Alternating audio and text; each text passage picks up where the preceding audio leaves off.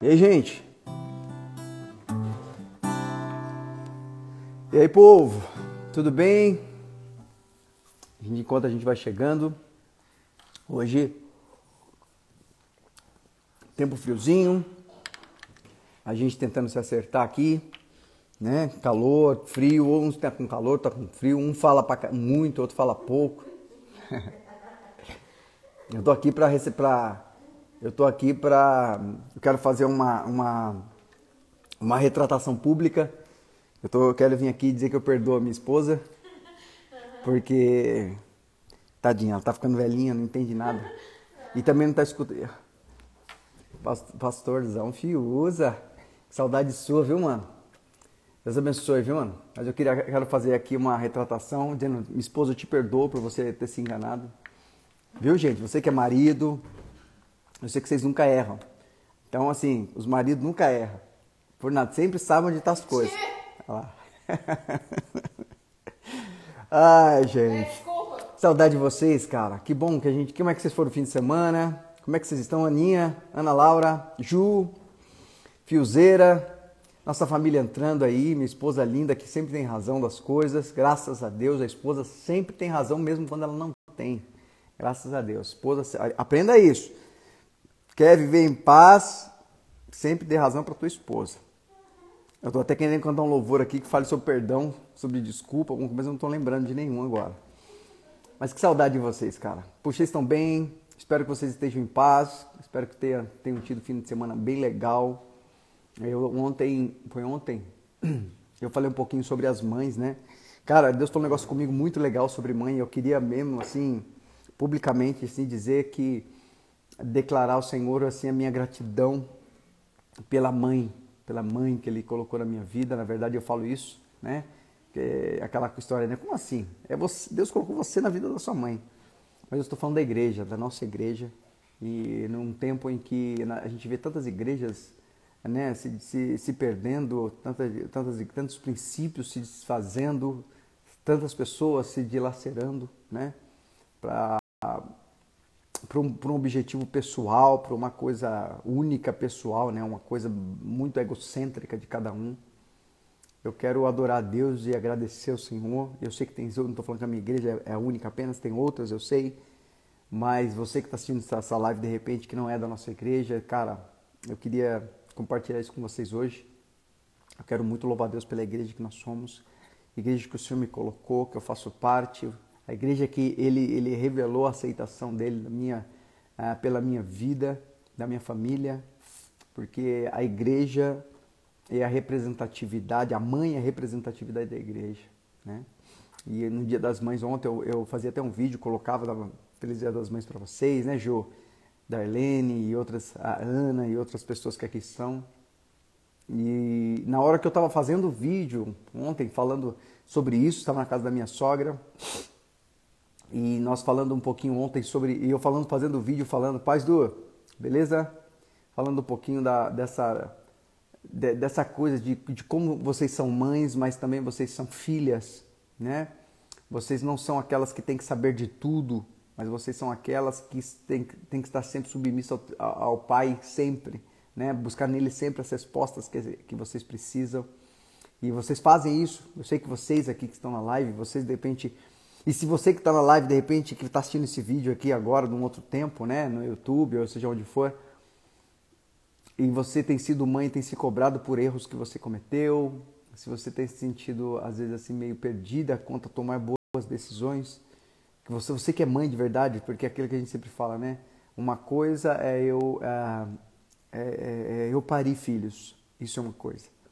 Eu ser mãe, mãe é um, um algo muito mais profundo e complexo né? Assim como ser pai também. O pai não é somente é, é, né, né, não é só, simplesmente um, um homem ou uma mulher, né? Tem um momento ali e de repente a mulher fica grávida, ele compartilhou a parte dele, ele não, não. Ser pai também é ser presente, é, é almejar a, amar, a, muito, trabalhar essa questão de amar mais outro do que a si mesmo, né? E quando nós amamos nossos filhos, nós estamos fazendo o exercício do que o Senhor Jesus nos ensinou amando, amando mais. É, é, eu, eu falo que eu aprendi muito sobre o cristianismo, quando eu a essência do cristianismo, quando, quando o Senhor me deu meus filhos. Porque eu, eu descobri que eu era extremamente egoísta, né? eu era extremamente egocêntrico. Eu, eu, não, eu, eu, eu ouso dizer que eu era mesmo uma pessoa que, que não sabia é, pensar nos outros. Para mim, né, a minha insensibilidade era justificativa. Né? E, ah, eu sou assim mesmo e tal. Mesmo sendo já, já cristão, mesmo sendo já obreiro, pastor, às vezes eu tinha coisas no meu coração que não falava, mas eu tinha muito isso, né? De, de, de, de, ser duro com algumas coisas assim, de forma desnecessária. E eu aprendi muito tendo. É, é... Ó, Ju, tô te procurando, Ju. Tudo bem, Ju? Ju Almeida, Deus abençoe, viu? E eu aprendi muito sobre ter filhos, é, ser filho. Eu sempre falo que eu aprendi a ser filho a, a partir do momento que eu me tornei pai. Eu vi como Deus me enxerga. E eu coloquei em exercício, eu acho isso fantástico. Eu coloquei, Deus, Deus gerou em mim o sentimento de amar ao próximo, amar a outro mais do que a mim mesmo, ao ponto de ser semelhante a Jesus. Eu sempre falo uma coisa que é importante, isso é bíblico. No livro de Levítico, na lei, né, já se falava. Ah, Deus ele deixou essa ordem para o povo, para nós, que dizia assim: ame ao teu próximo como a ti mesmo. E todo mundo usa essa palavra como se fosse uma palavra é, é, a, a o ápice do entendimento que Deus tinha ou queria que nós tivéssemos. Só que Jesus ele deu um upgrade aí nessa palavra. E Jesus ele disse o seguinte: sabe aquela palavra que diz ame ao teu próximo como a ti mesmo? Eu vou atualizar ela. Jesus disse: ame ao teu próximo como eu vos amei. Sabe por quê? Às vezes a gente diz que ama as pessoas, se nós amássemos como nós mesmos, né? na sua grande maioria, as pessoas não querem fazer mal a si mesmo. Então, essa palavra cabe muito bem. Mas quando você, ah, vamos supor que é uma pessoa suicida, que não ama a si próprio, que se, se machuca, se fere e até tenta tirar a própria vida. Então significa que ela tem legalidade para fazer mal a outra pessoa, porque ela vai amar a outra pessoa tanto que ela ama. Então Deus ele tirou da esfera é, humana, tirou da esfera, da esfera falha e ele levou para uma esfera muito mais perfeita, porque é como dizem, todos falam que te amam, que me amam, todos falam que, que ama e etc. Mas Jesus falou assim, aquele que ama dá vida pelo outro. E não é da vida de se humilhar, de se, sabe, né? Da vida, amar outra pessoa não significa que você vai, vai, vai, vai, vai, vai se, como é que eu posso te dizer, se escravizar, ser escravo no sentimento, ser escravo, não, não, não, não nesse sentido. Mas porque é um risco muito grande isso. Por isso que quando você quer, quer alguém na vida de você ser, né, amorosamente, coisa do tipo, é muito importante que você pergunte ao Senhor, porque você querer amar alguém significa você estar disposto a dar vida por ela. E você dar vida por alguém por quem não te ama, realmente é muito difícil, né? É muito complicado, mas não existe outra forma de amar, né? apesar de que quando você ama alguém que te ama de verdade, o teu amor, o, a tua, o, o amor próprio, ele é realçado. O amor ele realça a identidade dos dois, tanto de você como do outro. Então Deus, Jesus ele dá esse novo entendimento, né? Ama teu próximo como eu vos amei. E a Bíblia fala que ele deu a vida por nós. Então quando eu me tornei pai, eu aprendi o que era ser filho. Eu entendi que eu comecei a aprender numa escola muito mais íntima, eh, dar a vida por outra pessoa. Tudo bem, é uma pessoa que é um pedacinho de mim? Sim. Mas eu tenho que fazer isso todo o tempo né? E eu comecei a aprender de verdade a essência do que é amar o outro, né? Tem, nós temos aqui irmãos aqui que, que, que vão ter filhos, né? Que estão, que estão grávidos, vamos dizer assim. Vou usar o termo que a minha esposa usa muito, estão grávidos. E você, Deus ele está te dando a oportunidade de ser mais profundo no que se diz respeito ao amor. Eu digo que o amor se aperfeiçoou no meu entendimento a partir do momento que eu me tornei pai, né? ah, eu, eu, eu, começo a entender, como a Ana está falando aqui, que na verdade o amor não tem preço, o amor tem valor. E quando a gente tem valor, a gente entende o valor do amor. A gente jamais deseja comprar este amor. Nós jamais desejamos negociar esse valor. A gente simplesmente usufrui se, se aquilo, se aquilo que tem valor se permite ser usufruído por nós. É por isso que eu falo, a grandeza do amor está na graça. Por quê? Porque o amor é, ele, ele não tem preço, né? O amor tem valor. E como é que uma outra pessoa, como é que eu usufruo do amor de alguém? Quando a pessoa se permite.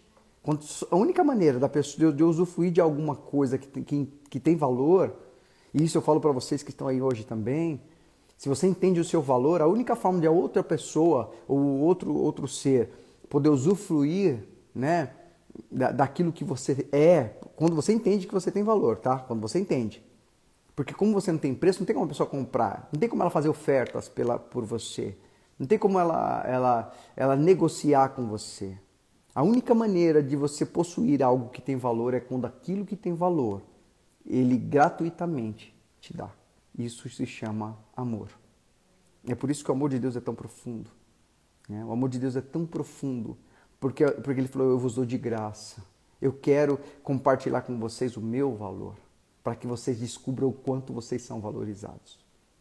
Então, quando eu passei a ser pai, eu entendi o valor que eu tenho e o valor que meus filhos têm. Porque quando eu valorizo meus filhos e quando, por exemplo, eu sinto aquela saudade, aquele aperto, só porque eu tô minha filha está ali fora brincando, meu filho está ali fora treinando, eu já sinto saudade, dá vontade, cadê eles? Às vezes a gente chama só para saber, né? Fulano, né, Maia, onde está você? Dudu?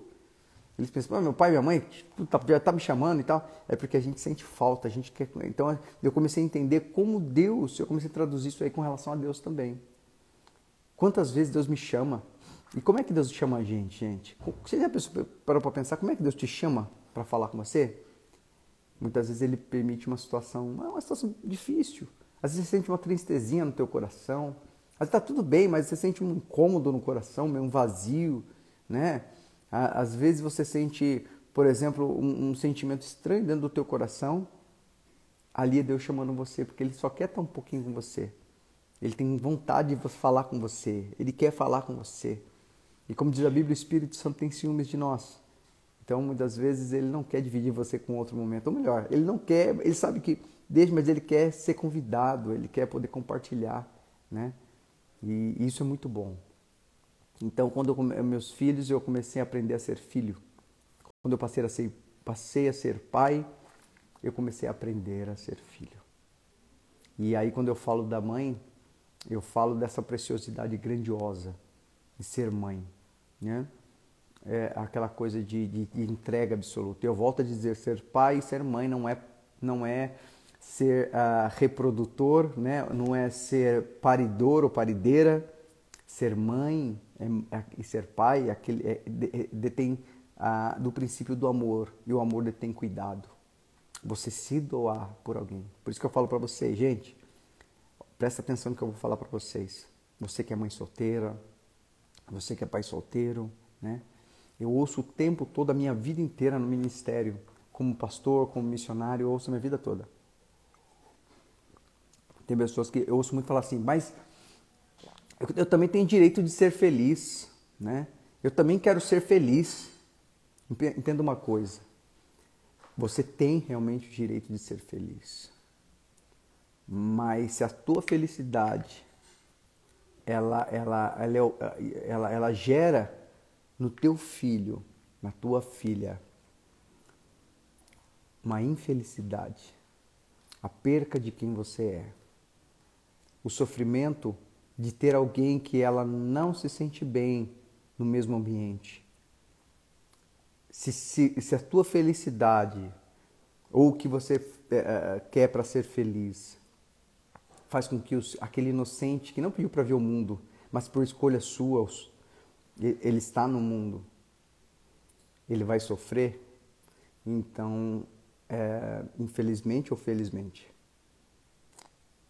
você não está sendo simplesmente feliz.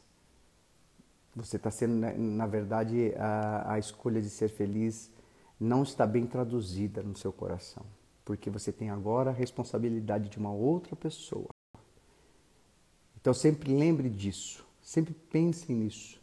Você que é mãe solteira, você que é pai solteiro, vocês que são pais e mães, né? Eu vejo muito, vem pessoas o tempo todo, né? A minha vida toda, pessoas vêm conversar comigo, pastor, eu, é, eu quero ser feliz também, eu tenho que... E, tudo que fala sobre felicidade está tá entrelaçado a ter alguém. Então, o pai solteiro, a mãe solteira, ah, quando fala em ser feliz, está falando sobre arrumar alguém. E geralmente, quando essas pessoas vêm falar comigo sobre isso, elas estão falando em arrumar alguém e deixar o filho com, com, com vó, deixar o filho em casa para que ela possa procurar uma felicidade dela. O problema é que ela fez isso, ou ele fez isso a primeira vez também. E ele colocou o inocente no mundo. E certamente, se não ponderar, se não conseguir diluir as coisas, pode se duplicar essa questão. E aí fica um pouco mais difícil. E eu sempre traduzo tudo assim: que a tua felicidade, para você é, julgar alguma coisa, para você ser feliz em alguma coisa. Agora tem que passar pelo crivo da felicidade do teu filho e da tua filha. Porque isso é muito importante a gente entender. A gente vive nos tempos, gente, a gente vive num tempo em que as pessoas são tão narcisistas. Todo mundo sabe o que é narcisismo, né? Narciso é aquele da mitologia grega, um homem que vendo o seu rosto, a sua beleza através das, da, da, da água, ele morreu porque de tanto ele não comeu, não bebeu e ele morreu contemplando o seu próprio rosto. E hoje em dia a gente, a gente não vive mais o egocentrismo, né? Porque o egocentrismo ainda tem espaço para outras pessoas, ainda que seja para que eh, você permite que outras pessoas estejam com você, para que essas pessoas te favoreçam, para que essas pessoas a, a, a beneficiem o seu ego. Você quer ser elogiado, você quer ser elogiada, você quer ser. Então você permite, o egocentrismo ainda permite que outras pessoas, ainda que o propósito seja você. Né? Ainda que seja assim. Mas nós vivemos uma coisa muito pior: o narcisismo. No narcisismo não, não existe espaço para ninguém, você não enxerga ninguém. Você enxerga só você mesmo. Ou só você mesmo. Você não, não olha e enxerga nada. Você só pensa eu quero, eu preciso, eu sou, eu, eu, eu, eu, eu. E tem muitos pais e mães fazendo isso hoje em dia. Deixa os seus filhos, né? E diz: "Eu vou ser feliz". Você nunca vai ser feliz, porque você pode até encontrar alguém que, que você curta, que você queira viver junto e tal. Mas você está tirando o seu filho, certamente, vendo ele infeliz no futuro, que você tenha a pessoa que você quer do seu lado, você vai, vai, vai ter que colher um fruto do sofrimento dos seus filhos. E isso é muito complicado. Então, hoje a gente tem que ponderar. E eu vejo aqui, graças a Deus, nós temos aqui mães aqui no nosso meio, né? pessoas queridas aqui no nosso meio, né? que, que têm ouvido a Deus, que têm sido sensível a Deus, que foi mãe muito, foi mãe, é mãe solteira, né? foi mãe muito cedo. Infelizmente, não teve um relacionamento que durou, tem pais solteiros, né? tem filhos aqui que foram filhos de pais solteiros e mães solteiras, que foram criados só pela mãe, só pelo pai. E, e são pessoas que querem mudar essa história. Não querem criar mais filhos abandonados. E eu falo isso porque tem pais e mães que, que ficaram junto a vida inteira, mas os pais estavam totalmente, ou o pai ou a mãe estava totalmente ausente da, da, é, da vida dos filhos. E pessoas aqui foram criadas assim. Então, é, o que é fantástico é saber que vocês traduziram a sua dor em ensinamento. Vocês traduziram o seu choro em alegria. Hoje vocês têm, têm sido mães muito melhores, pais muito melhores. E é por isso que eu louvo a Deus pela palavra dele que conserta os meus caminhos. Somente a palavra de Deus, gente. Só a palavra de Deus consegue endireitar os nossos caminhos. Eu sempre falo, as mesmas atitudes geram os mesmos resultados. Você fazer o que você fez um dia e deu errado, vai gerar o mesmo fruto, não adianta. Mesmas atitudes geram os mesmos resultados. Por isso que o João 8,32 diz: Conhecereis a verdade e ela vos libertará. Quando você se dispõe, fala: peraí, eu não vou fazer do mesmo jeito, deu errado. Quando você se coloca diante do Senhor, e aí você coloca diante do pai e fala: Pai, é o seguinte, eu preciso fazer algo diferente, algo que dê certo. Minha vida não pode ficar sendo. Ah, é, é, eu não sou um cobaia da vida, né? Que fica testando se vai dar certo ou não vai. E, por, e eu sei que a única maneira de dar certo é justamente o fato de eu saber de alguém, ouvir de alguém que já esteve no meu futuro. E a Bíblia fala que o Senhor já esteve no nosso futuro. E eu quero saber o que devo fazer. E aí Deus vai ensinar você, primeiramente, acima de qualquer coisa, a ser senhor da sua própria vida, não sendo guiado pelo que você quer, não ser guiado por, pelo que você gosta, não ser guiado por aquilo que, que pela sua ansiedade, pela sua, pelas vozes né, sociais, as vozes que, que, que, que, te, que te oprimem ou que, te, que forçam você, fica cobrando que você tome atitudes. Você é guiado pela voz do Eterno, o Eterno Pai. E aí você tem uma vida muito legal. Por isso que eu falo para vocês. Eu louvo a Deus porque assim como a igreja é a mãe que tem nos dado a palavra, tem nos ensinado, né? Tem me ensinado a, a não errar. Eu tenho ouvido ali, tenho, aqui esse momento aqui é um momento de mãe, e, pai, mãe e filha, é um momento de família. Por isso que o nome dessa live chama tudo em casa. É onde o pai fala com você, né? E ele não fala. E às vezes você vai ouvir algumas coisas aqui, gente. De repente você vai ouvir algumas coisas que você fala, cara, parece que ele, nossa, né? Puxa vida, parece que é forte isso, parece que é realmente isso que eu estou vivendo. Quando você sentir que uma coisa foi bem forte, te confrontou, essa é a verdade de Deus para você. Porque a verdade de Deus ela te confronta, mas ela não te afronta. Ela não debocha de você. Jesus ele vem, traz a verdade e você entende que você está ouvindo a verdade. E aí você escolhe fazê-la ou não. Só que, claro, né, a gente sempre escolhe fazer aquilo que é verdade, porque a verdade traz fruto eterno. E é um fruto de paz, é um fruto de amor. E a nossa própria a vontade nos traz um fruto de dores. A gente tá, é mestre em saber sobre isso. Né? Então, eu, quero, eu louvo a Deus assim porque ah, o Senhor me deu uma mãe, né? E, e nós temos, somos muito abençoados e eu quero adorar o Senhor, agradecer ao Senhor pela oportunidade de entendimento que nós temos tido com relação a ser pai e ser mãe, né? E eu queria louvar Deus por vocês que estão, né, que a gente sempre está junto, né? Vocês que têm compartilhado com outras pessoas essa, esse momento que a gente tem tido aqui na Tudo em Casa. Eu até ouvi uma coisa muito legal esses dias, a pessoa falou assim, caramba, cara, eu, parece que é tão simples o evangelho quando eu ouço ali, mano. Eu, fico, eu falei, mas Jesus é simples. E eu falei como eu falei na live passada, tudo que é simples, se alguém quer se relacionar com outra pessoa, a pessoa tem que ser simples. Você não consegue se relacionar com quem é complexo, é não é? E Deus, quando Ele mandou Jesus, Ele estava simplificando as coisas, mostrando para mim e para você que o caminho dele não é um caminho de complexo como era dito antigamente onde as pessoas acusavam, apontavam, as pessoas faziam você ser escrava da, dos seus erros. Eu não preciso que as pessoas me lembrem dos meus erros, eu preciso que as pessoas me ajudem, uh, me ajudem a não cometê-los mais. E nenhum homem pode fazer isso, e nenhum homem pode fazer isso. Mas o Espírito Santo Jesus pode. E quando ele não errou, ele aprendeu. Ele disse uma mensagem através disso, ele disse o seguinte: Olha, eu não errei, tá? E, mas eu sei o que vocês passam e eu compreendo vocês. De repente você está ouvindo essa mensagem hoje, você entrou na live hoje você está ouvindo isso e de repente fala, caramba, mano, puxa, eu tenho sido um pai relaxado, eu tenho sido um pai que eu tenho, eu, eu tenho quero minha felicidade a qualquer custo.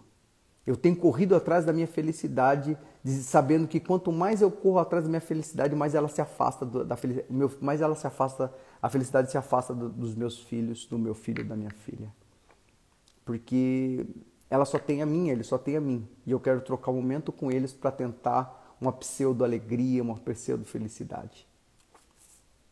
E da qual eu tenho convicção de que se eu não conseguir antes, não é dessa forma que eu vou conseguir. Eu preciso mudar minha atitude, eu preciso alcançar essa felicidade, mas fazer as mesmas coisas vai me gerar os mesmos resultados. Então, de repente você entrou até se chocou. Puxa vida, eu, eu, caramba, nunca pensei sobre isso e tal. Eu estou dizendo para você que é um pai caridoso, caridoso e amoroso, é o nosso pai. Ele não está falando isso para mostrar o teu erro, mas ele está te falando que ele te entende. E ele quer ser a opção.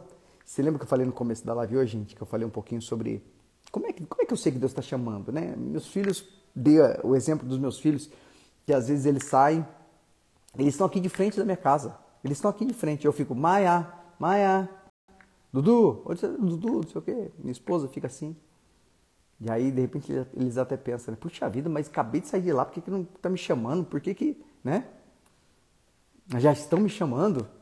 É porque o pai e a mãe, quando a gente entende o quão precioso eles são, os filhos são, a gente deseja estar perto deles. Eu, eu toda hora tenho vontade de pegar minha filhinha, meu filho e ficar ah, judiando, bagunçando. Hoje à tarde eu até estava meio. Eu não sei se é resfriado, o que, que é, mas a gente estava meio cansado e tal. A gente passou um fim de semana muito abençoado, né? Graças a Deus. E meu filho falou, pai, vamos, vamos, vamos ali na quadra jogar um 21, né? Jogar um, jogar um futebol e tal. E eu pensei comigo assim, eu falei, ah, filho, eu não vou não, cara. Tô meio, meio estranho, meio zoado e tal. Naquele momento eu ouvi dentro de mim? Será que o seu, a sua, o, é, o seu momento, a sua, a sua indisposição, vamos dizer assim, será que a sua indisposição ela é maior do que o prazer que você vai ter de estar com ele, de estar junto com ele? E eu falei, cara, vou lá. Na hora, levantei, fui e tal. E depois chegou minha esposa, minha filha, a gente foi também se divertimos junto. Porque é isso que a eternidade, gente. Não é dinheiro, não é nada disso, cara. Você que tem pensado, ah, eu tenho que trabalhar bastante, que eu quero dar tudo para o meu filho, eu quero dar tudo para minha filha que eu nunca tive. Dá aquilo que realmente é importante para ele. E não é o seu dinheiro, e não é o que você, não é o tablet e o celular que ele quer, é a sua presença. Né? Ele pode, eles podem crescer comendo arroz e feijão, mas se eles têm a presença de vocês, eles vão ser um adulto íntegro. Mas se eles têm a ausência de vocês, mesmo, mesmo comendo filé mignon todos os dias, eles vão ser um, um adulto cheio de lacunas e ausência. A sua, você, aprenda uma coisa, você é mais importante e mais necessário do que aquilo que você pode produzir. Esteja com eles, viva com eles, curta a vida com eles. Né? Eu, eu posso até falar para vocês, não sei quem teve essa, essa infância, eu sempre falo isso. Eu tive uma infância financeiramente muito difícil. Eu tive uma infância financeiramente bem, bem difícil. Eu até brincava, falava esse fim de semana, as estratégias que eu usava, né? Para almoçar na casa dos outros. Todo dia eu almoçava na casa de uma pessoa. Eu falei esse fim de semana pro pessoal, eles até riram. Eu era bem, eu era bem assim, tinha uma questão financeira bem difícil mesmo, então não era sempre que a minha casa tinha um bife na hora do almoço, não era sempre que tinha uma carne no fim de semana. E aí eu bem assim, eu sempre falo que rico não precisa de criatividade, ele tem dinheiro, mas pobre tem que ser criativo. Então o pobre é muito criativo. É por isso que eu, que eu falo que Deus ele expressa muito mais muito a sua pessoa através da vida do pobre, né? Porque o, o pobre usa com legitimidade ele usa com totalidade aquilo que Deus compartilhou conosco, que é um cérebro. A gente precisa disso, né? Eu sempre brinco assim, né? Tô dizendo que eu, eu não estou dizendo que o rico, o rico não, não, estou dizendo que o rico não, não, não, é criativo, inteligente, pelo amor de Deus, né, gente? Mas eu tenho uma forma agradável, engraçada de dizer isso na minha interpretação. E eu contava para as pessoas o quanto eu, quando tinha essa, aquela necessidade, aquela dificuldade, quando eu era criança, e eu queria comer um bife ali, né, cebolado e tal, aquela coisa gostosa. Mas se eu faço para as pessoas que eu queria, elas podiam negar. Então, a, a, as carinhas, os charmes, os horários que eu batia na casa dos meus amigos. Eu falei que eu, eu fui tão terrível que eu cheguei ao ponto de chamar meus amigos, um amigo deficiente para jogar futebol e ele ficou sem entender nada. Na hora do almoço, sempre chegava na hora do almoço. Mas quem quiser saber dessa estratégia, como comer algo gostoso, algo gostoso na casa do seu amigo, depois vocês me mandam mensagem que eu explico. Eu sou expert nisso. E, e, aí eu comecei a entender, assim, eu tive um momento muito difícil da minha vida, assim, financeiramente, minha família. Mas sabe uma coisa que eu não posso, posso negar? Sabe por que, que eu sou muito abençoado, tive uma vida muito abençoada sempre? Porque meus pais sempre estiveram presentes, eles não negociavam a presença deles comigo. Eles não negociavam. Eu tenho um monte de irmão, e eu sempre vi meu pai e minha mãe, a gente sempre teve a presença deles, seja para brigar, seja para nos orientar, a gente, a gente era muito farto de, de eu, eu, tenho imagens, eu tenho memórias, por exemplo, de, de momentos à noite, sabe, na beira de uma fogueira, comendo batata doce. Eu tenho, um, eu tenho lembranças de, de, é, do final da noite, a gente só, só tinha um arroz e feijão para jantar, mas as histórias que meus pais contavam para mim. Isso fez, me fez um, um adulto sem necessidade. Eu nunca tive necessidade emocional. Eu tive, eu tive vigor emocional para enfrentar as minhas, as minhas dificuldades. E hoje, hoje, quando eu lembro disso, eu lembro de, desse meu pai na figura de Deus. E eu vejo que o, o que nós precisamos hoje é ter a presença de Deus que está sempre presente para mim e para a sua vida. A diferença é que nós escolhemos se nós queremos a presença dele ou nós queremos resolver por nós mesmos as nossas próprias coisas. Se você quer ser um crente, um cristão, de verdade, não falo crente, mas eu falo um cristão, independente da sua religião, se você quer ser um cristão saudável, íntegro e, e, e muito valente, não é orando horas, não é lendo a Bíblia por horas. Isso é bom? Sim, é necessário. Na verdade, é necessário. Mas é o quanto você permite, porque você tem valor. Lembra que eu falei que quando alguma coisa tem valor, para mim possuir essa coisa somente se ela se der para mim, porque não tem preço. Ela tem um valor, certo? Então você tem um valor e Deus ele muitas vezes chama a gente como um pai bondoso e caridoso que ele quer estar perto da gente, por quê? Porque verdadeiramente ele sabe que isso vai fazer de mim você pessoas melhores. A nossa alma se torna melhor, né? As suas carências elas se desfazem porque você tem a presença de que muda as nossas vidas. Então assim, eu quero muito louvar a Deus assim, por estar tá entendendo isso, tá aprendendo isso né, de entender o quanto é maravilhoso o nosso Pai cuidar de nós. Você que está aí, você que está me ouvindo, que teve muitas coisas, né, que está vivendo momentos difíceis, vocês que tá meio, se sentem meio perdido até, puxa, não tenho resposta, procuro, eu não sei o que eu fazer. Não faz nada. Não faz nada. Apenas para e pergunta para Deus, para o seu Pai. Pai, olha, eu tenho tentado resolver e às vezes eu nem venho buscar nem buscar resposta em você. Eu queria ter um tempo de qualidade com você. Fala comigo. Fala comigo. Compartilha comigo. Que, como é que eu saio dessa situação? O que eu devo fazer? Isso é muito importante. Você vai ter as respostas que você precisa. E você vai ver que aquela ideia que nós temos muitas vezes, ah, mas Deus fala com uma, Deus fala com, uma, com a gente. Conversa com um amigo seu, uma amiga sua do trabalho que não crê em Deus, fala, ah, Deus fala. Como assim Deus fala? Ele fala com a voz de muitas águas. Como é que Deus fala? Você vai poder dizer não como ele fala, mas certamente você vai poder dizer que você identificou a voz dele. Um pai eterno, cuidadoso, isso é muito importante. Um pai presente, por isso que a Bíblia fala, socorro bem presente na hora da angústia, né? Ou seja, ele é, ele é muito presente. Se você tem passado algumas situações difíceis, se você tem se sentido só consigo mesmo, saiba que Ele é o socorro que você precisa, de verdade. E Ele quer compartilhar com você alguns segredos que de repente você não gosta nem de pensar. Mas Ele vai traduzir esses segredos e você vai ver que a sua vida se torna mais leve. Tem coisas, escolhas que nós fazemos e fizemos que nos, nós, é, nós é, é, carregamos até os dias de hoje. E a gente está aquilo com aquilo impregnado em nós, mas a gente não consegue, a gente por não, não saber traduzir isso, isso nos perturba, tem espaço no nosso coração. E para começar, ah, tudo que é velho tem que ser ficado no lugar onde deve. Tudo, tudo que é velho, né, tudo, tudo que, é, que, é, que é antigo, velho, ele tem, ele tem que estar onde deve estar. E tudo que é velho tem que ficar lá atrás, no passado.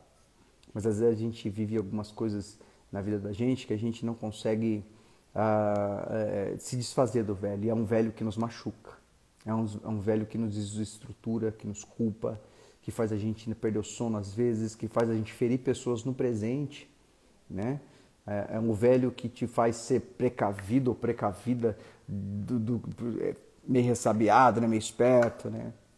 Que impede você de viver o novo e eu sempre falo que se você não abrir mão do velho, você não pode viver o novo, porque o velho está tomando o lugar do novo na sua vida. Então o que passou, passou. O que, o que, o que, o que foi embora, o que aconteceu lá atrás, o que passou, foi embora. É por isso que Deus fala: é, não lembre das coisas passadas, nem considere as antigas, porque eu faço nova todas as coisas. E é, e é isso que Deus tem chamado a gente para vivermos hoje.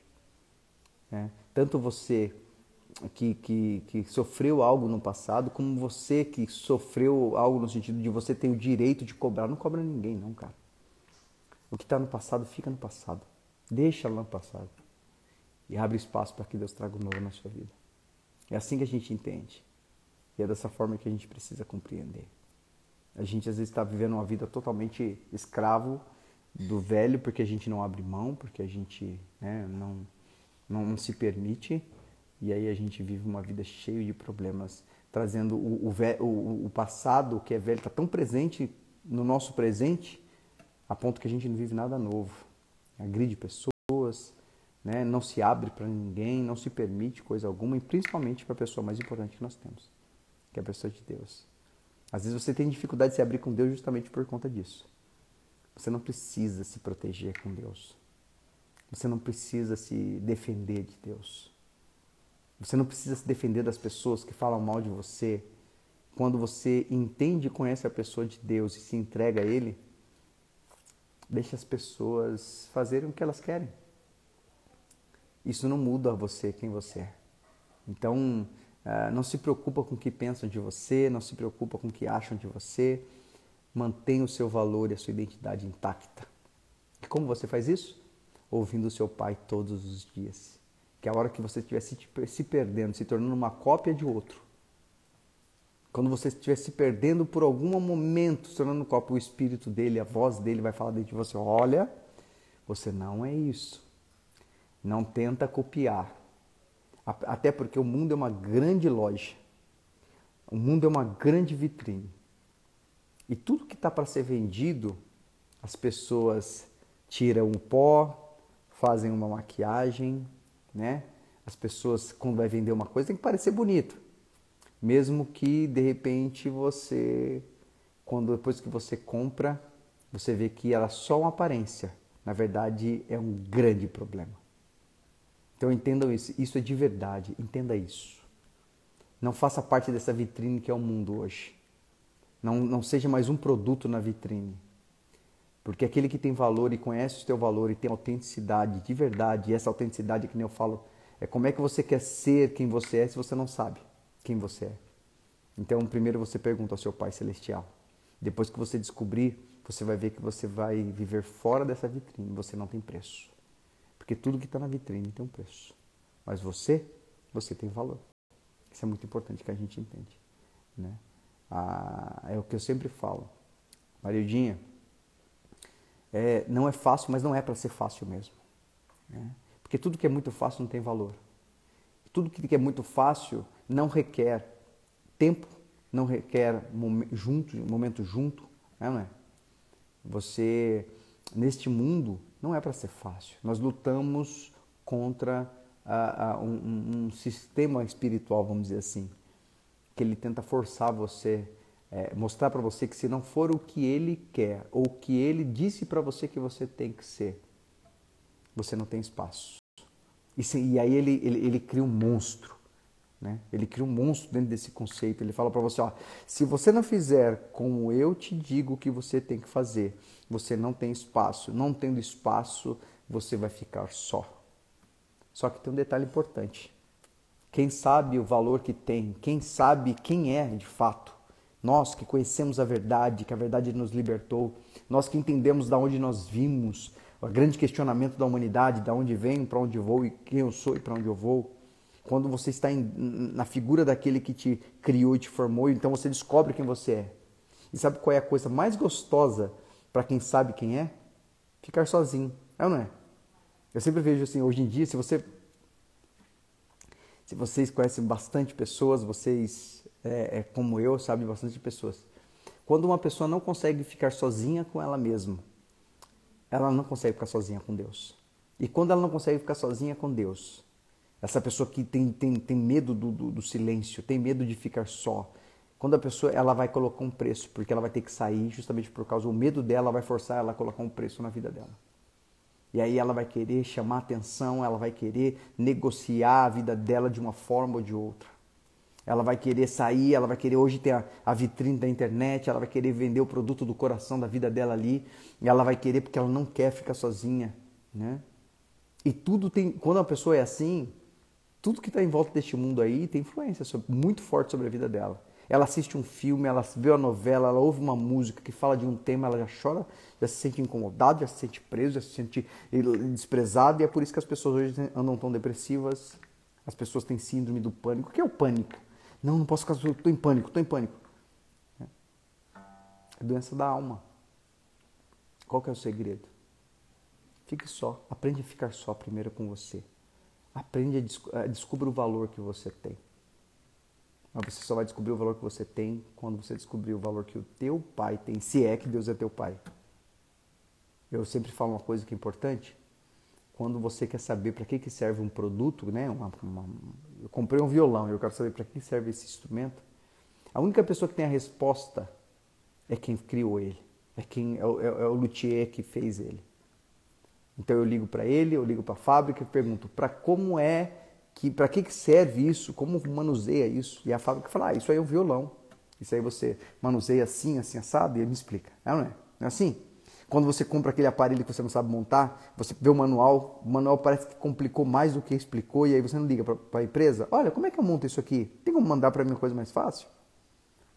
Ou seja, a única pessoa, a única pessoa que tem a resposta que você precisa, o que eu preciso, é quem nos criou. Não adianta você ficar querendo achar descobrir a resposta para os seus questionamentos pessoais indo atrás das pessoas. Até porque a gente tem a maioria das pessoas também perdidas. Muitas usam uma pose de que é bem seguro e autoconfiante. Mas quem sabe o valor do. Quem se conhece, sabe o valor que tem, não consegue fazer pose. Porque soa falso. Então, se você precisa saber por que, que você existe. E quando você descobre e entende o porquê, o propósito pelo qual você existe, você traduz, inclusive, todos os momentos difíceis que você está passando. E eles, já, eles passam a não te assustar mais. E eu queria que, que hoje a gente pensasse um pouquinho sobre isso. E esse fim de semana eu estava pensando sobre isso quando eu comecei a pensar sobre mãe, sobre o que significa né, é, essa coisa grandiosa né, de ser mãe. Eu sempre falo que que mãe, a, a, a mãe, né, essa expressão, para mim simboliza, eu traduzo mãe num ideal de cuidado mesmo, assim, sabe? É uma pessoa que deixou, de, muitas vezes deixa de se cuidar porque o prazer é cuidar do, daquele que ela gerou. Então você, quando você foi gerado, você também tem um propósito. E quando você entende que você tem um propósito, todas as coisas na sua vida vai fazer sentido. Você vai parar de copiar as pessoas. Você vai parar de, de ficar mal consigo mesmo e vai passar a estar bem consigo mesmo. Você vai gostar de estar sozinho, mas também vai se dar muito bem quando estiver no meio de pessoas. A única carência é a necessidade que você vai passar a ter. É estar mais perto daquele que tem essa resposta que você precisa. Então isso é uma coisa muito importante que a gente precisa entender. Isso é essencial, né? E eu comecei a falar, nem acabei nem, nem, nem cantando uma canção. E aí a gente vai cantar uma canção antes, né? E depois, e da forma que foi permitida. Mas assim, foi muito especial para mim entender essa ouvir isso do Senhor, né? Entender que eu sou muito abençoado por estar na igreja que eu estou, eu estou muito abençoado por ter tido um pai, uma mãe que cuida de mim, que sente falta de mim, que sente ciúmes de mim, né? que quer estar comigo, né? Que nem essa pecinha aqui, ó. Oi, gente. Né? E tava ali falando para mim, pai, você não vai tocar não? Ela falou que ela quer traduzir em Libras. Então vamos cantar uma canção? Vamos cantar uma canção assim que todo mundo já conhece, ah, não é? Vamos lá?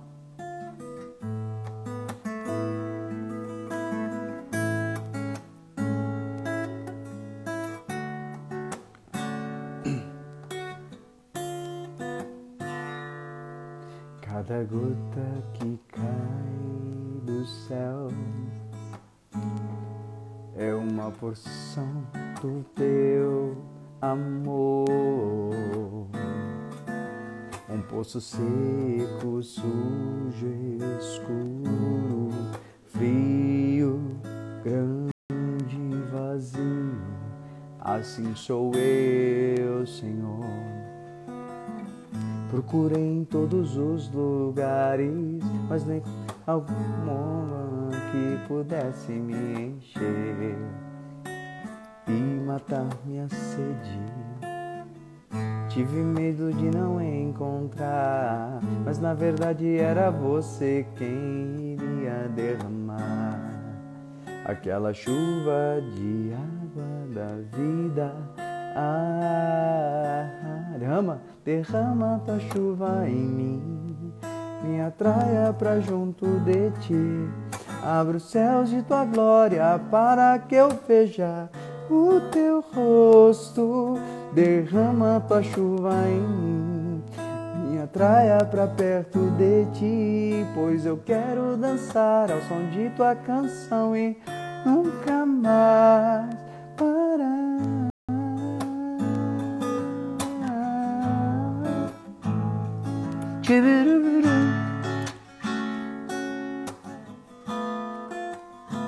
Vai, Maia.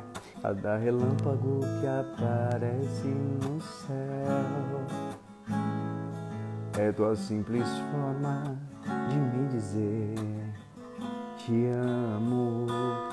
Teu jeito doce, forte, simples, lindo, todo carinho envolveu com o teu amor.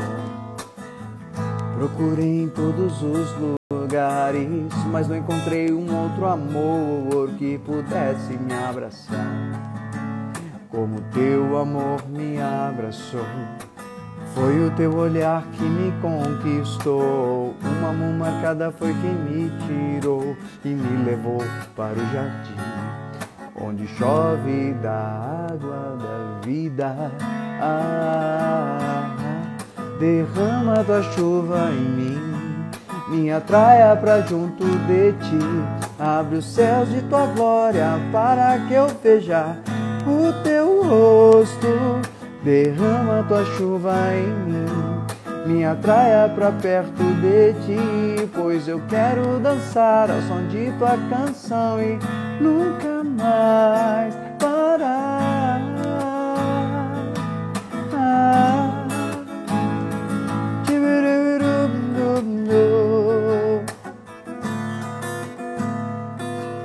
Derrama tua chuva em mim me atraia pra junto de ti. Abre os céus de tua glória para que eu veja o teu rosto. Derrama tua chuva em mim, me atraia pra perto de ti, pois eu quero dançar e nunca mais parar.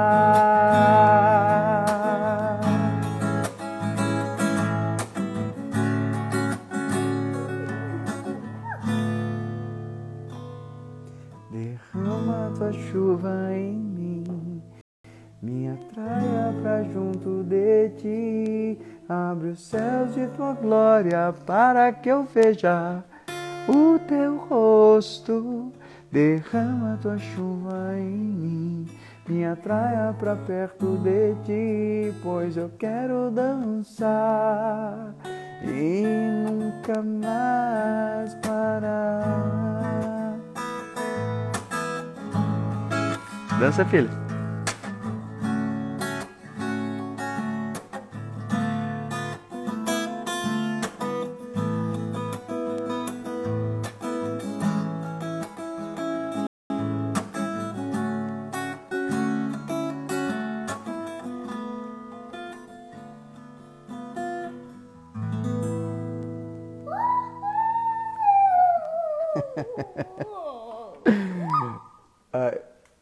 Tá entendendo?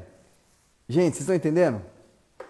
Tá entendendo como é que funcionam as coisas? Como é que a gente. Por que, que é tão plenar? Quer mostrar. Ganhou, ela ganhou um brinquedinho esse fim de semana e, e ela quer mostrar. Eu sempre falo que é, é isso que eu estou dizendo. Por que, que existe? Ninguém, assim, cara, você pode ter certeza. Eu falo isso com, com, com daquilo, com o entendimento que eu estou tendo é, com relação a isso. Cara, você não precisa, eu não preciso falar para ela fazer nada. Sabe por quê? Porque ela vive na graça de pai. Ela tem um pai, ela vive na graça desse pai. Ela não tem medo de ser repreendida, né? A, a, a Elis, está aqui, a Elis Baco aqui, a filha dela, uma querida também do nosso coração. Ela, eu fui pregar na igreja de Santo André, ela traduziu para mim e eu lembro que, que quando eu vi ela sem máscara, eu falei, meu Deus, como é que eu não reconheci você? Tá, brinquei com ela. Uma pessoa muito querida, ela fez tradução né, em Libras para mim lá em Santo André, quando eu fui pregar lá. E uma coisa que é muito especial, assim, eu, a gente consegue ver, né, a gente consegue ver quando, quando existe saúde. Sabe o que eu estou falando? Não sei se vocês me entendem, mas sabe quando você, sabe quando você, você consegue perceber quando uma criança tem saúde. E quando eu falo saúde, eu não falo só saúde física, eu falo saúde emocional. Ela, é minha filha, eu procuro, é, é a forma que Deus tem me ensinado a ser pai. Eu, eu procuro não, é diferente, gente, ó, tem duas coisas diferentes. Eu não recrimino a minha filha, não, o meu filho, minha filha, não, eu não, eu não recrimino ele, Mas isso não significa que eu não os repreendo. A Bíblia fala que a repreensão ela é importante porque o filho que não é repreendido é filho bastardo, diz a Bíblia. Eu preciso repreender meus filhos. Tem pessoas, eu ouvi um fim, fim de semana uma pessoa falando assim: "Ah, mas se eu for bater toda vez na minha filha, quando ela faz malcriação, eu vou viver batendo nela". E aí eu pensei comigo, eu falei assim, então, na verdade, você precisa muito mais entender o significado de repreensão do que propriamente fazer o que está fazendo. Você, por não saber, pensei comigo, ela não sabe o que é ser mãe, porque de repente ela tem uma dificuldade de entender o que é ser filha. Porque quando a gente entende o quão precioso é ser filho, você entende, por exemplo, eu trabalhei muito tempo em missões, eu trabalhei numa casa de crianças delinquentes em Campinas, chamada Cidade dos Meninos. E eu lembro que os meninos eles davam um problema para todo mundo, porque eles eram para estar na cadeia, mas eles estavam nesse projeto. Então, quando as pessoas, é, os pais sociais, né, os missionários iam lá para ajudá-los, eles tratavam mal e tudo, e muitos desses missionários abandonavam o trabalho, né? A gente chamava de paz social. Eles, eles abandonavam o trabalho, eles abandonavam as pessoas ali e nunca ninguém conseguia trabalhar com aqueles meninos direito. E eu aprendi com meu pai celestial que muita, a, a criança ela tem muitas formas de chamar atenção. E muitas vezes ela sente muito mais amor sendo repreendida do que sendo elogiada. A criança ela tem necessidade de ser repreendida justamente porque, para ela, ela entende que alguém está dando atenção para ela. E, pessoa, e não é qualquer pessoa. A pessoa que está dando atenção para ela é justamente a pessoa mais importante da vida dela, ou é um pai ou é uma mãe. E eu lembro que quando esses meninos começaram a tentar dificultar o trabalho, quando eles tentavam me encarar e quando tentavam impor sobre mim, eu era mais firme com eles ainda. E eu lembro que aqueles meninos eles não entravam na cozinha porque eles diziam que cozinha era lugar de mulher. Eles, eles chegavam no culto, ficavam de cara feia porque eles falavam que eles eram bichão, tal, tem que me respeitar. E quando a gente começou a, a, trabalhar com isso e nessa essência do Senhor, do que o Senhor nos deu, nessa questão de a gente poder entender é, é, como funciona isso, o que está acontecendo ali, eu lembro que foi muito especial. Porque eu lembro que quando eu saí de lá três meses depois, eu fui para um outro trabalho de missões, eu lembro que já tinha um grupo de hip hop dentro do, do, do, do projeto os meninos já estavam cozinhando. Eu lembro até uma vez que eles foram cozinhar, eles cozinharam carne moída, estragada. E quase 300 pessoas passou mal, mas eles estavam ali com felicidade, eles entenderam por que, que eles faziam isso, por que eles se rejeitavam, porque o entendimento que eles tinham sobre aquela circunstância era um, um entendimento deturpado. Aqueles conceitos que eles tinham estavam errados, eles conheciam uma mentira. Então, quando nós chegamos lá, nós apresentamos a verdade para ele começou a mostrar que eles não seriam menos homens ou mais homens se eles fossem, se eles servissem aos outros. Eles não seriam mais ou menos homens se eles se expusessem um pouco e mostrassem quem eles eram. Não precisava se defender. E eu lembro que quando nós saímos de lá, eu tenho até hoje as cartas deles, né? A foto que eles tiraram e querer estar junto comigo e mandaram carta depois que eu saí de lá. Porque eu sou uma pessoa boa, não, eu sou uma pessoa muito experiente, né, muito capaz, eu sou um psicólogo muito bem sucedido. Que nada, irmão. Eu só tentei reproduzir o que eu tinha no secreto. Eu reproduzi em público o que eu tinha em secreto com meu pai. Eu sou esse menino. Eu sou essa pessoa que faço biquinho, faço cara feia muitas vezes, mas muitas vezes eu faço isso porque eu quero atenção. Então,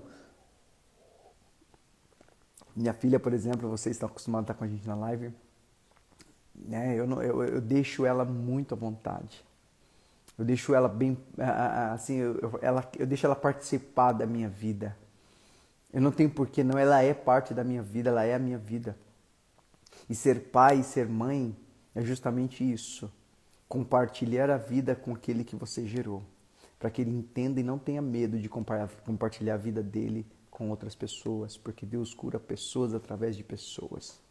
Eu sempre falo que ser, como eu falei agora há pouco, ser pai ser mãe é deixar de ser egoísta é deixar de ser egocêntrico ou narcisista. É você começar a abrir mão. Se você fazia coisas assim ou assado porque você queria se beneficiar, agora você faz em prol de um outro. Isso é fantástico, gente. Aprender a compartilhar. O mundo está doente porque não consegue compartilhar. O mundo está doente porque. Sabe por que o mundo está tá todo dilacerado? Porque ele morre de medo. Assustaram eles. Então o mundo, eles têm medo de compartilhar, de ser vulnerável. Eles têm medo, eles não entendem que, na verdade, o compartilhar, compartilhar a vida, significa se, se, se pôr vulnerável. Lógico que com sabedoria, lógico que com direção, mas se pôr vulnerável é cura para a vida de outras pessoas. Se entregar. Eu estava hoje pensando, e, e assim, é, hoje estava um pouco cansado, não sei se é resfriado, o que, que é. E eu pensei assim comigo, falei, cara, puxa, é, hoje é nove horas a live. Falei, puxa, já me dá alegria, sabe? Já me dá o meu coração já, já, eu fico feliz de estar aqui com vocês porque eu estou em casa, de verdade. Eu estou em casa com vocês. Vocês são minha família. A gente está trocando essa ideia. E aí eu pensei, puxa, mas eu tô tão assim, cara. Até deitei um pouco, falei para minha esposa, ó, é por favor, né? Depois, depois dela ter perdido as coisas, ela, eu vou confessar em público, né? Ela perdeu aqui um negócio meu, eu fiquei bravo com ela, né? Então, porque ela perdeu, né, e tal, né? E ela errou, na verdade. Ela errou, né? Foi ela que errou. E, e aí eu falei, pelo amor, quando for, que horas são? Ah, uma oito e meia. Falei, ah, vou levantar então. Mas assim, sabe quando você tá com o corpo ruim, assim? E eu pensando comigo, cara, eu preciso me permitir compartilhar. Porque quando você compartilha a sua vida, você é cura para as pessoas. Naturalmente curando pessoas as pessoas são cura para você também. Você pode ver que as maiores doenças hoje emocionais, as maiores doenças psíquicas que nós temos hoje, isolam pessoas. Você pode ver, pessoa muito doente, ela, ela, ela, ela gosta de ficar sozinha. Ela gosta de ficar isolada. Por quê? Porque é, quando é, a, a, ela tem tanto medo, ela tem tanta insegurança, que nós sabemos que não tem a ver com a pessoa muitas vezes, né? É um problema que tem, é uma dificuldade que tem. Mas esse problema, o fundamento deste problema é justamente o fato de estar ausente, ausente de outras pessoas. Deus cura pessoas através de pessoas. É por isso que é tão importante. Por isso que Jesus ia para a rua e não ficava nas sinagogas.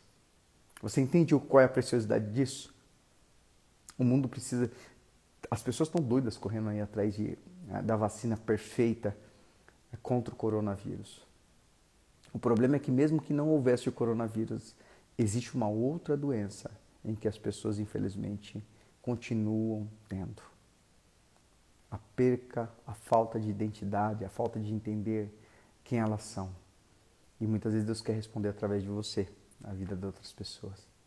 Então, assim, eu fico muito. É, é, por isso que eu penso sobre isso, essa questão de, de o que é ser, o que é ser cristão, cara. É se permitir ser mensagem, é se permitir ser resposta é, é, é não ser para fazer, mas é ter em você para que, isso, que isso possa se realizar. Ou seja, quando eu, eu, eu não sou, eu não sou.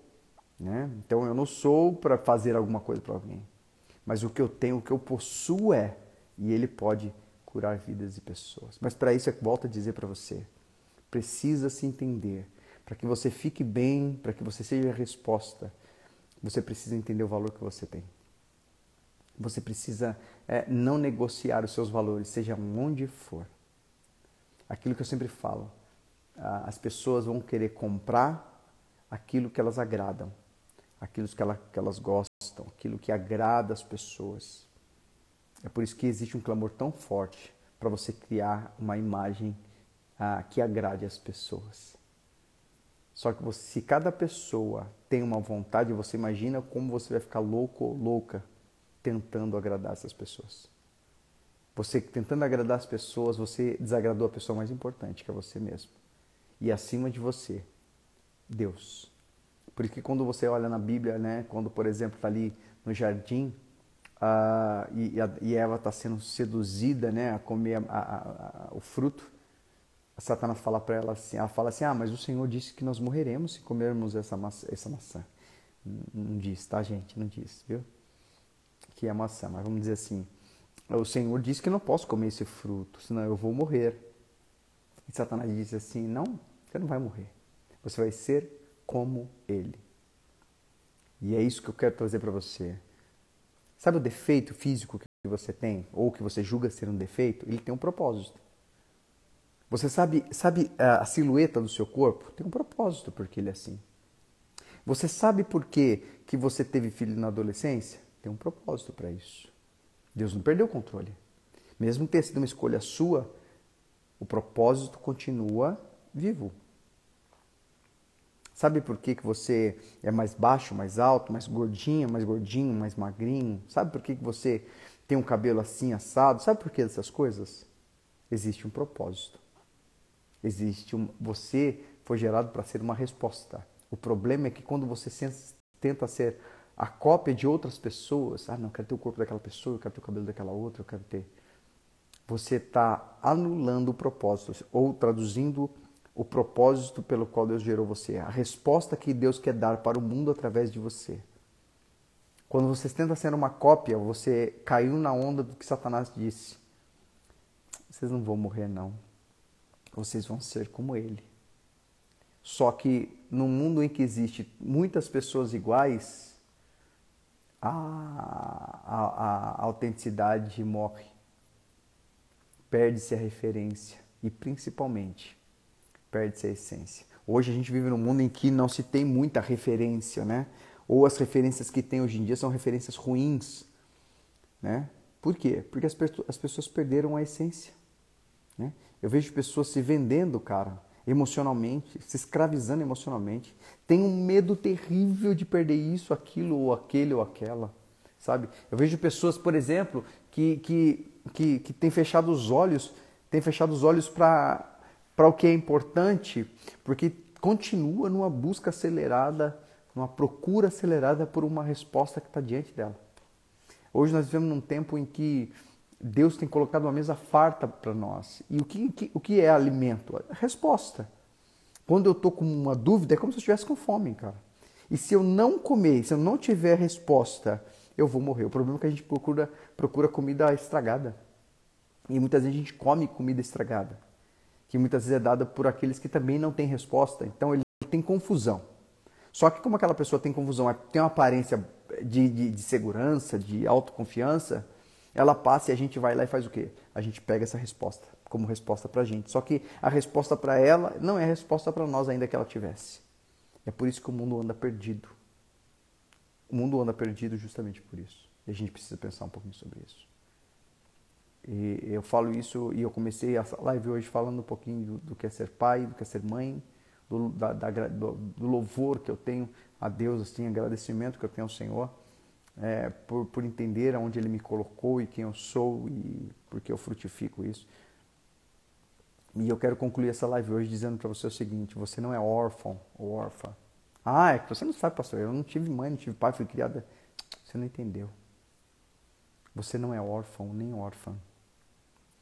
É, tem muitas pessoas que às vezes não vivem, viveu um tempo lindo na presença de Deus e hoje tem, tem feito muita força para parecer que ainda continua bem, mas está mal, porque saiu dessa direção, saiu do foco, saiu da. da eu sempre falo, não sei se vocês viram, é, é, é, não sei se vocês já perceberam isso, mas quando vocês leem a, a, a, as passagens dos evangelhos, Aonde ficavam as pessoas que queriam cura e libertação?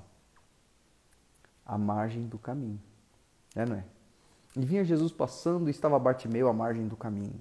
E vinha Jesus passando e aquela mulher do fluxo de sangue estava à margem do caminho. Tem pessoas que entendem que só de estar no caminho já é suficiente. Vou dizer para você uma coisa. A margem, estar no caminho, mas na margem do caminho ainda é lugar de doença, ainda é lugar de necessidade, ainda é lugar, mesmo que você esteja vendo Jesus, mas se você não ousar andar com Ele, estar no meio do caminho, porque Ele está no meio do caminho, se você não ousar enfrentar a multidão dos seus conceitos, dos seus preconceitos, ou das, dos conceitos que colocaram na sua cabeça, ah, essa doença é normal, só toma um remedinho que está de boa. Se você não enfrentar isso, porque isso muitas vezes é uma resposta que te deu comodidade, e você está se destruindo mas você, como tem isso, essa sugestão muito forte dentro de você, como se fosse verdade, porque isso acalentou a sua consciência, você tem vivido uma vida há muitos anos parcial. Você não consegue ser 100% para as pessoas que estão à sua volta. Você não consegue ser 100% para você mesmo. Porque você aceitou uma verdade que não era verdade. A palavra já fala remédio. Ele não cura, ele remedia. E a Bíblia fala que Jesus veio para te curar, não para te remediar. Não tem problema você tomar um remédio, desde que você não se acomode nele, Busca a presença de Deus, cara. Busca, busca ouvir a voz do Senhor.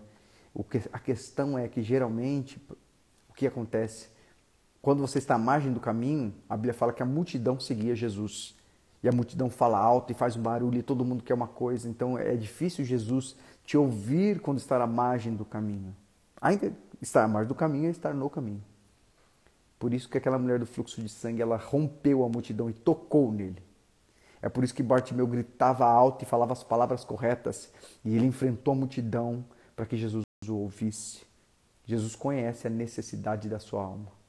Só que você precisa se dispor a jogar fora essas mentiras, essas pseudo-verdades que você recebeu. E você ir até ele tocar ele, falar com ele. Por isso que é loucura para as pessoas que estão em volta. As pessoas dizem, poxa vida, mas sem mestre, muitos te tocam, muitos estão te tocando. Como você diz, alguém me tocou? É, vocês não entendem. Alguém me tocou com vulnerabilidade. Alguém me tocou com verdade. Alguém me tocou com, com, com disposição de sair do, do momento em que estava do conformismo e quis viver algo profundamente diferente. Então, essa, é, essa questão é que a gente precisa entender, gente.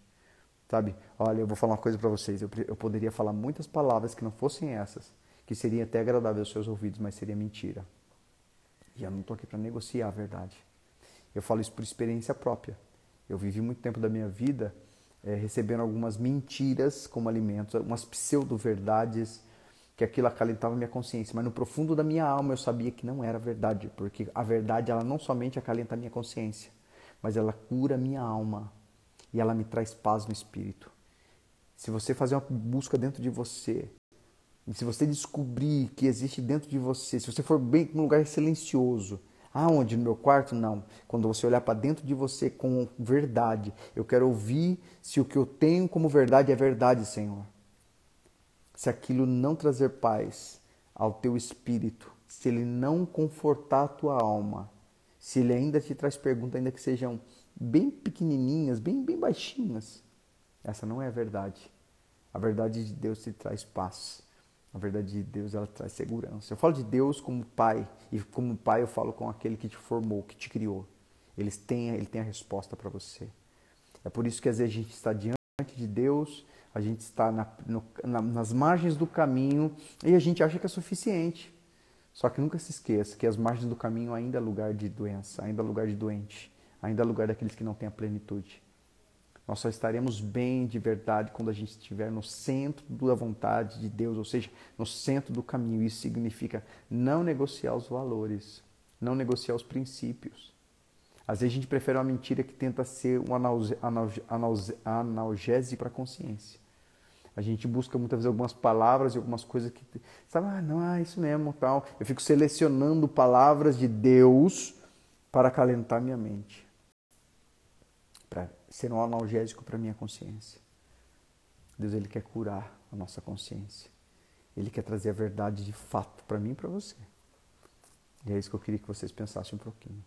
Você é cuidado por um bom pai e você é cuidado por uma boa mãe. Se você não consegue ouvir e entender o pai ainda, não se preocupa, porque você tem uma mãe, a igreja, onde você pode buscar a verdade. Não determine tempo, não determine quando, mas se ofereça, seja vulnerável, para que você possa de verdade ser a cura que as pessoas precisam e principalmente, até porque isso é natural, né? a gente fala, ah, mas eu quero se curar, eu não quero curar ninguém. Mas quem é curado naturalmente cura as pessoas, às vezes com um sorriso, com um abraço, com um jeito, não precisa ser nada muito complexo. É por isso que quando Satanás diz, olha, você não vai morrer não, né?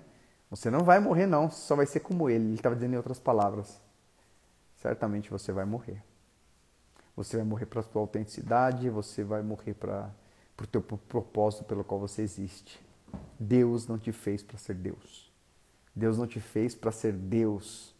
Ouça isso, entenda. Deus não te fez para ser Deus. Deus te fez para ser algo único, autêntico, que compartilha a eternidade com Ele e Ele com você. Ele quer se relacionar com você, uma pessoa diferente. Mas aceite essa verdade, cara. Para de fazer média para os outros, para de ser escravo, para de tentar mudar a verdade para que seja confortável e bonitinho para você. sabe? Para de querer que as pessoas te aplaudam. Cara, faça isso não. Para, para de querer, porque você. Não, é, é, isso é, é colocar preço. Isso é colocar preço. Não, não tenha um preço, tenha valor. Eu lembro que sempre é, eu tinha um amigo que ele era de fase. Eu acho que todos nós temos isso, né? Não sei se vocês têm, mas possivelmente todos nós temos isso, não é possível. E quem não tiver, fala para mim que eu vou achar muito interessante. Eu tinha amigo que, por exemplo, na época que é, é, era pagode, ele era pagodeiro. Aí ah, passava, passou a, a, época do funk, ele se tornou funkeiro. Aí passou a época que ele pegou o ritmo, ele se tornou, ele era, ele era assim, ó. O que, para onde o vento soprava, ele ia, né? Aí tinha época que ele tava barbudo. Aí tinha época que ele tava só de cavanhaque. Aí tinha época que ele tava se, se ele fosse fizesse isso porque ele queria, tudo bem. Mas você ia ver as referências dele, ele sempre trazia um discurso. Tinha época que ele falava muito educadamente. Tinha época que ele já gingava e já falava meio que tipo uma linguagem bem tipo do gueto e tal. Hoje ele está com mais de 40 anos. E ele está mais perdido. Ele tem tatuagem que ele não gostaria de ter ele teve relacionamentos que ele não gostaria de ter. Ele, ele teve cortes, é, problemas é, no cabelo, né, por, por tentar coisas que não era ele. Ele tem, ele tem buracos na cara, né, brinco, piercing e tal. Não estou falando que tem problema usar, não, viu, gente? Estou falando um exemplo dele, ele, esse rapaz, que ele não gostaria de ter. Ele tem muitas coisas no próprio corpo que ele, ele, ele definiu. Eu, isso não é meu. Mas ele continua perdido porque ele busca referência. Como é que você tem, busca referência para ser algo, sendo que Deus fez todo mundo para ser único? Só existe um tipo de copo. Só um tipo de copo. Você tem vários copos, mas cada um específico. Um tem alça, outro não tem alça. Como é que você vai buscar referência em outro para o que, que eu sou mesmo? Deixa eu ver quem eu copio para saber quem eu sou. Não tem como. Assim é você. Você é único. Você é única. E você fica buscando referência nas pessoas. Né? Como é que aquela pessoa come mesmo? Como é que ela posta foto? Como é que ela faz? Que tipo de esporte que ela gosta? Como é que ela come? Como é que ela bebe? Como é que ela fala? Como é que ela penteia o cabelo? Como é que ela corta o cabelo? Como é que ela... E você fica buscando referência. A resposta não está aí. E quando você não tem resposta, você tem fome. E aí você fica cada dia mais perdido dentro da sua, das, das suas aglomerações. Você vive em multidão mas você está totalmente vazio muitas vezes. Jesus é esse que quer preencher esse vazio, de verdade. Ele quer dizer para você: senta aqui, senta do meu ladinho aqui. Quem você é? Vai ser a primeira pergunta que ele vai fazer para você. Aí você vai ter que ser sincero e verdadeiro. Ao invés de dar uma resposta complexa, não, Senhor, eu sou isso, sou isso. Não, não. Se isso acontecer, se ele te perguntar quem você é, e você não conseguir ter verdade para dizer para ele com verdade, com dizer eu não sei quem eu sou, você não consegue nem receber a segunda pergunta dele. Mas quando você conhece o Senhor e você falar, o Senhor falar para você assim, filha, quem você é? Certamente você fala, Senhor, eu sou muitas coisas e por isso eu não sou nada. Ele vai perguntar para você então, o que você quer que eu te faça? E aí a sua resposta pode ser, Senhor, é, eu quero descobrir quem eu sou. Eu quero ser pleno, eu quero ser curado do meu, do meu momento de, de, de perdição, de, de, de ocultação, de, de questionamento. E ele vai traduzir todos os teus caminhos. Ele vai traduzir o seu entendimento, o seu coração, ele vai, ele vai traduzir seus pensamentos, ele vai traduzir coisas que você passou na sua vida que até hoje você não tem resposta. Ele vai traduzir a, a, essas perguntas mais complexas. E certamente, quando ele responde uma pergunta, naturalmente as respostas de outras vão surgindo automaticamente. E aí você vai ter uma vida realmente com autenticidade e verdade. Então eu queria concluir essa live hoje dizendo para você que você não é órfão, que você não é órfão. Você tem um pai, você tem uma mãe que tem a resposta que você precisa.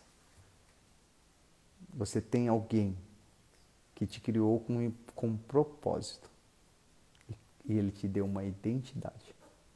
Agora você precisa só se aproximar dele, entender quem, quão importante você é, certamente quando você olhar para ele e ver a importância que ele tem, certamente você vai descobrir a importância que você tem.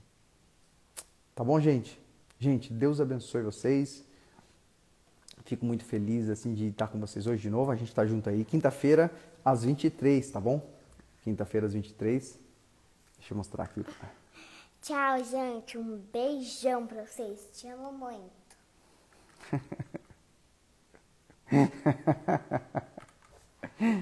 Ai, ela é livre, pô.